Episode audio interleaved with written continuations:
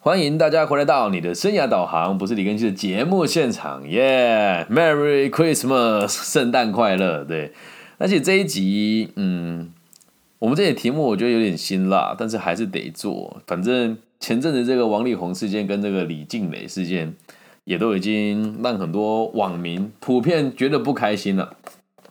那既然咱们要做一个正式听的自媒体啊，别人不开心，我们还是得做啊。不能被网络的这个有话语权的人钳制了我们所谓的理性的脑袋跟认为正确的事情啊！所以呢，今天我们这一节题目呢，如果你听了之后有点不舒服，我只能说，那你就一起跟着思考吧，也不要急着，也不要急着否定我啊！我们的题目是，哇，我要讲出来喽，我有点需要勇气啊！圣诞节交换礼物的都是傻子吗？为制作这一节原因是因为我从以前哦就非常排斥参加这种交换礼物的活动啊！我讲的是真实的故事哦。我有一个在我车祸的时候，因为都卧病在床嘛，然后当时就真的也是也有很多朋友会协助我这个去做一些休闲娱乐，并在家里很无聊嘛。然后有我我就是那种从小到大都很厌恶社交的。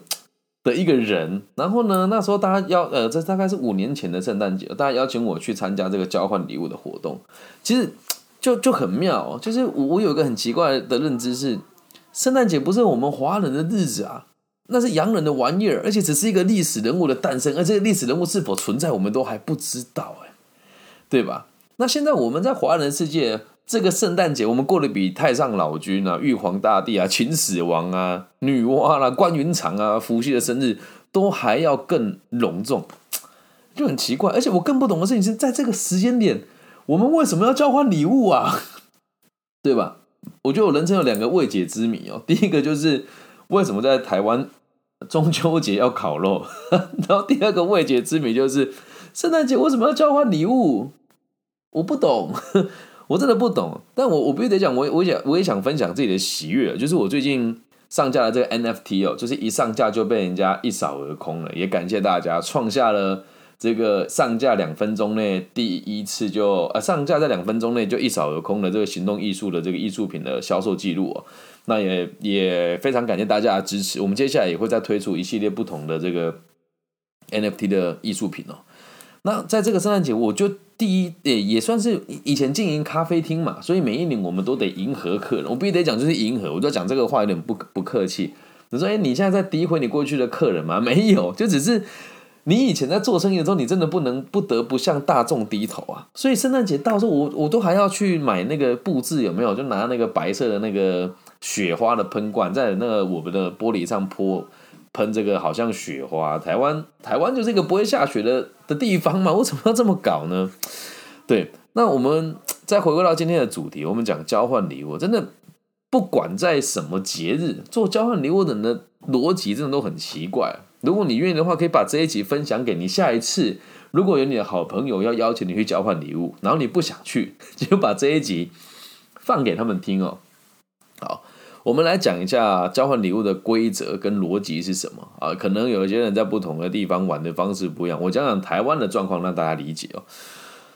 通常啊，我们都会定一个不高不低的价格来决定这个礼物的价值哦。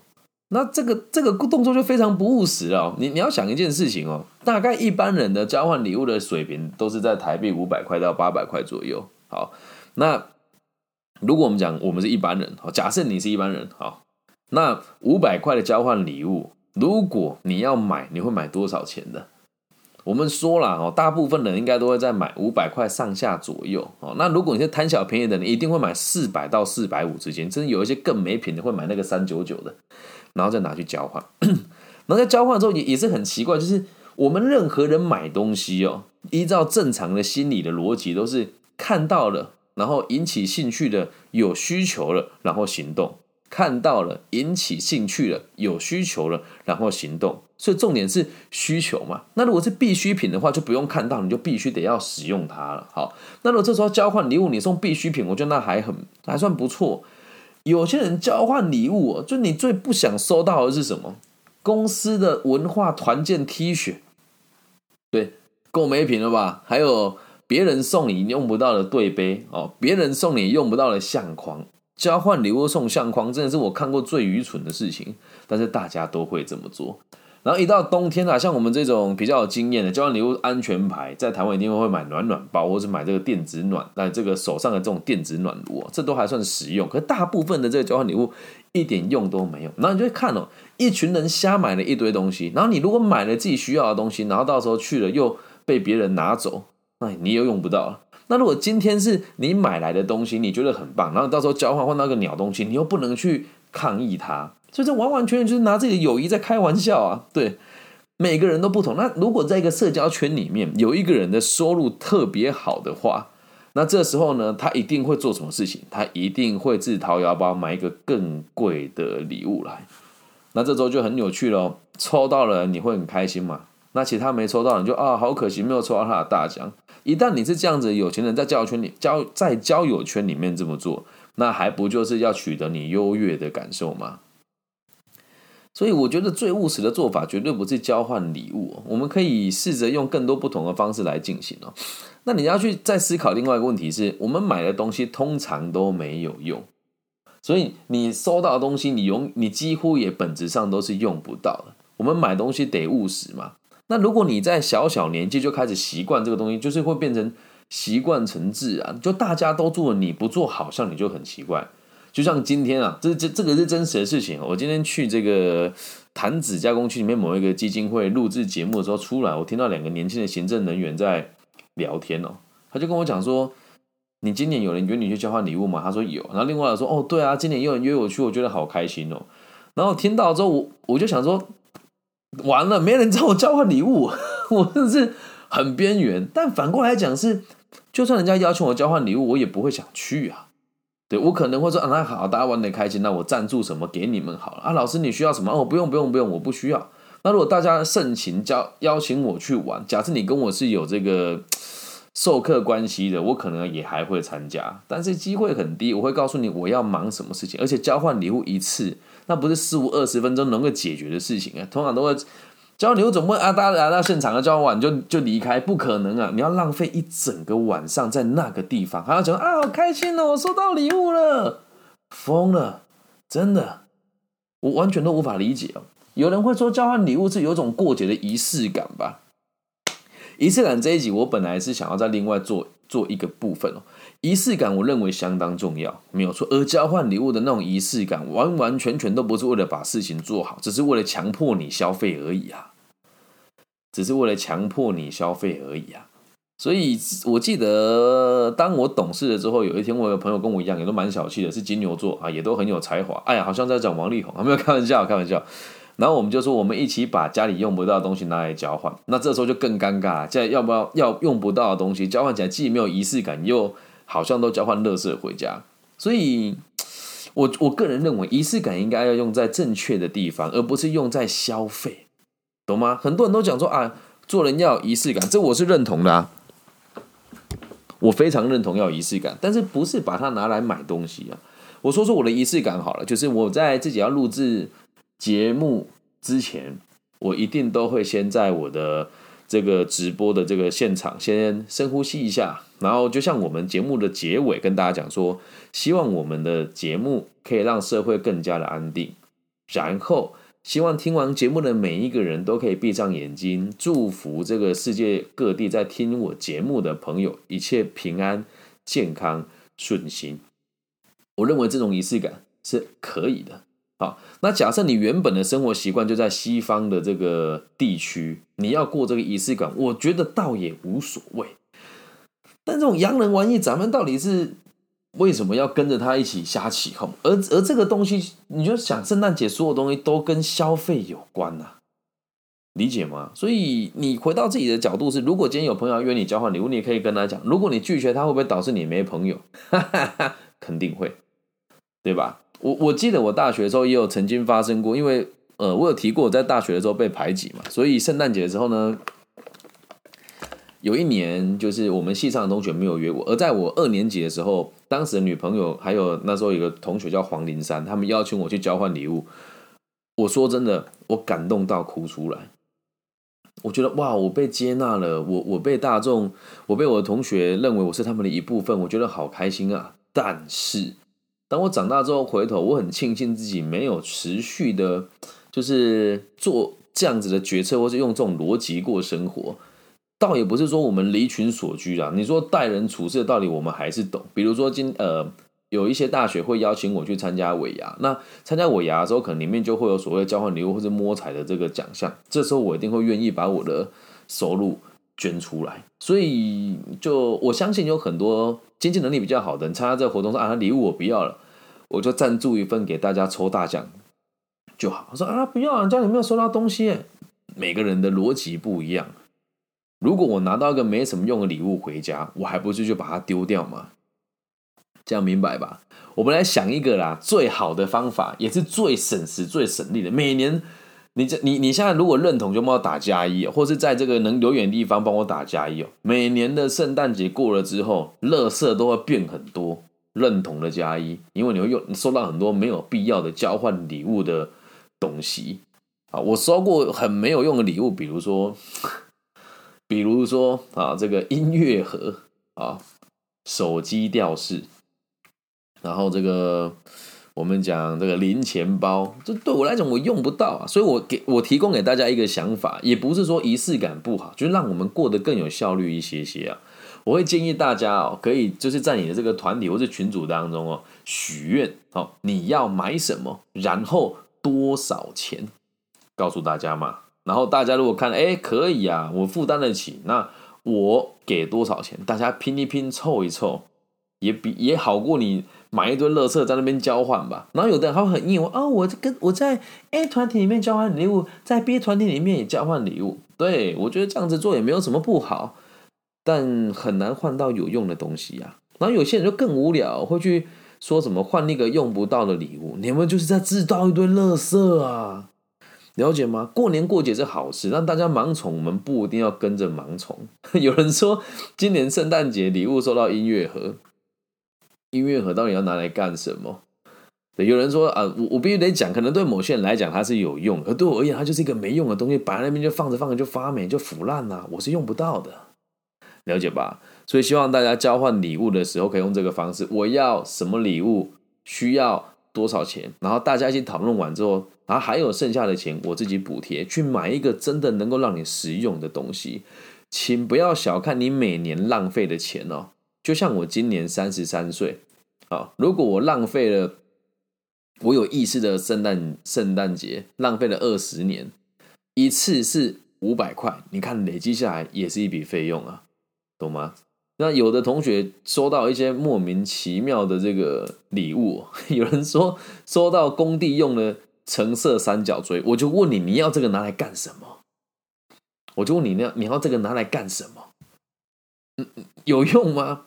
好，然后有也有人会说生日礼物收到乐色哦，嗯，所以啊，生活圈很重要啊。我的生日基本上不会收到乐色，因为我也都会很直接的跟我的周遭人讲说，我需要什么，我想要买什么，然后我会跟大家说，尽量不用帮我买，因为我也有自己的审美观，跟也有自己的自主意识。所以，请各位同学拜托你，如果愿意的话，今天帮我在这个你的。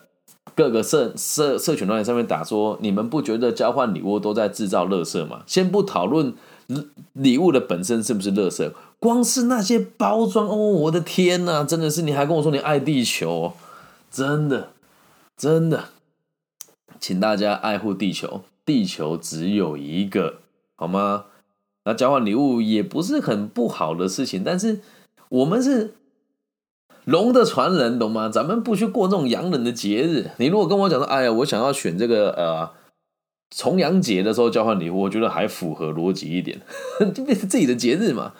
那你说圣诞节，你你了解它的那个原委嘛？也跟大家补充一下，很多人不知道，圣诞节就是某一个历史人物叫耶稣嘛，就他的生日啊，就他的生日。对，然后他的生的这个传说也很鬼扯，就说他妈妈没有跟别人发生关系，然后就在马槽生下一个孩子，就这样，然后生下来之后天上有流星飞过去，我个人觉得很离奇，但是我我必须得讲，每个人想要相信什么是你自己的自由，我也绝对是百分之百尊重的啊。但是我认为，如果你是把这个节日拿来感恩，拿来和家人相聚，哦，拿来反思你这一年发生了哪些事情，或者是拿来关心你周遭真正的朋友，坐下来聊聊彼此，我觉得是很温馨的事情。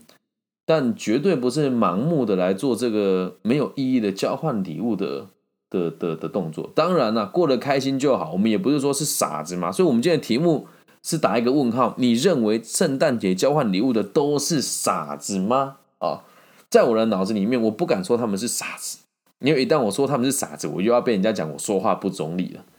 这样能够理解吧？但是浪费时间在不必要的事情上，我是觉得有点可惜。这时候会有人讲哦，说，哎，那这个就是所谓的人生本来就该浪费在浪漫的事情嘛。每个人对浪漫的定义不一样啊。那也有人说，我也很好奇，为什么我们要交换坏礼物？坏礼物感觉就会让人家心情不好。当我年轻的时候，我能蛮能理解，就是哇，这个有够烂的，好好废哦，就就就是这样而已啊。那你也送了一个很烂礼物给别人啊。我其实之前有在。在这个马祖就是服役的时候，我就曾经送过人家发霉的袜子。我们就已经讲，了岛上非常匮乏嘛，然后就是大家也没什么事做，在那边上班真的很无聊啊，所以我们就我们来交换礼物，结果大家都很很穷啊，那一个月的这个薪水才台币六千多块啊，九千多块。然后你其实一天吃一个便当就一千多了，六日都得吃自己的便当，一千一一一颗大概一百多块钱，根本就存不到什么。然后我们就来交换没用礼物。竟然有有有这个当时的同袍好朋友，你他送什么吗？他送他去那个路边采的那个那种小野花，然后捆成一束，就大家是玩的很开心。但我是觉得。随着年龄的增长，大家有点小小的改进啊，你就不要到了这个年纪那么大的时候，然后还在花时间跟外面的人做这种瞎搞的事情。如果你和你的家人交换礼物，我觉得也是有意义的。所以并不是交换礼物就一定不对，而是如果你还是找一群朋友，然后觉得没有被邀约到是很难过的事情，那你就是真的傻子。那如果你本来就喜欢做这件事情，你有去追求它而去达成它，那就不算是傻子了。懂吗？那也欢迎大家可以在下面留言，你收过最烂的礼物是什么？还有你曾经这个送出去好的礼物就收坏，让你觉得很压抑、烂到你想哭的礼物有哪一些？然后，并且呢，也希望大家可以发起这个运动啊，不要再买乐色送给别人，然后也不要期待自己能够收到哪些乐色。OK，以上就是这一集全部的内容了。希望大家可以理性过节，理性讨论，然后。把生活过在有意义的地方，然后永远不要掉入商人的陷阱，就好像什么节日来我们就一定要花一笔钱一样，傻了吗？还有一个秘密你们可能不知道，圣诞节的这个圣诞老公公的形象原本是绿色跟红色的，是因为可口可乐这个品牌置入了它之后才会变成红色跟白色，所以从头到尾它就是个商业行为而已。小弟本人我虽然。呃，资本能力也不差，但我从来都不会 觉得说被资本主义向下操纵是一件开心跟快乐的事情，所以请大家不要再被商人操弄了，能够理解吗？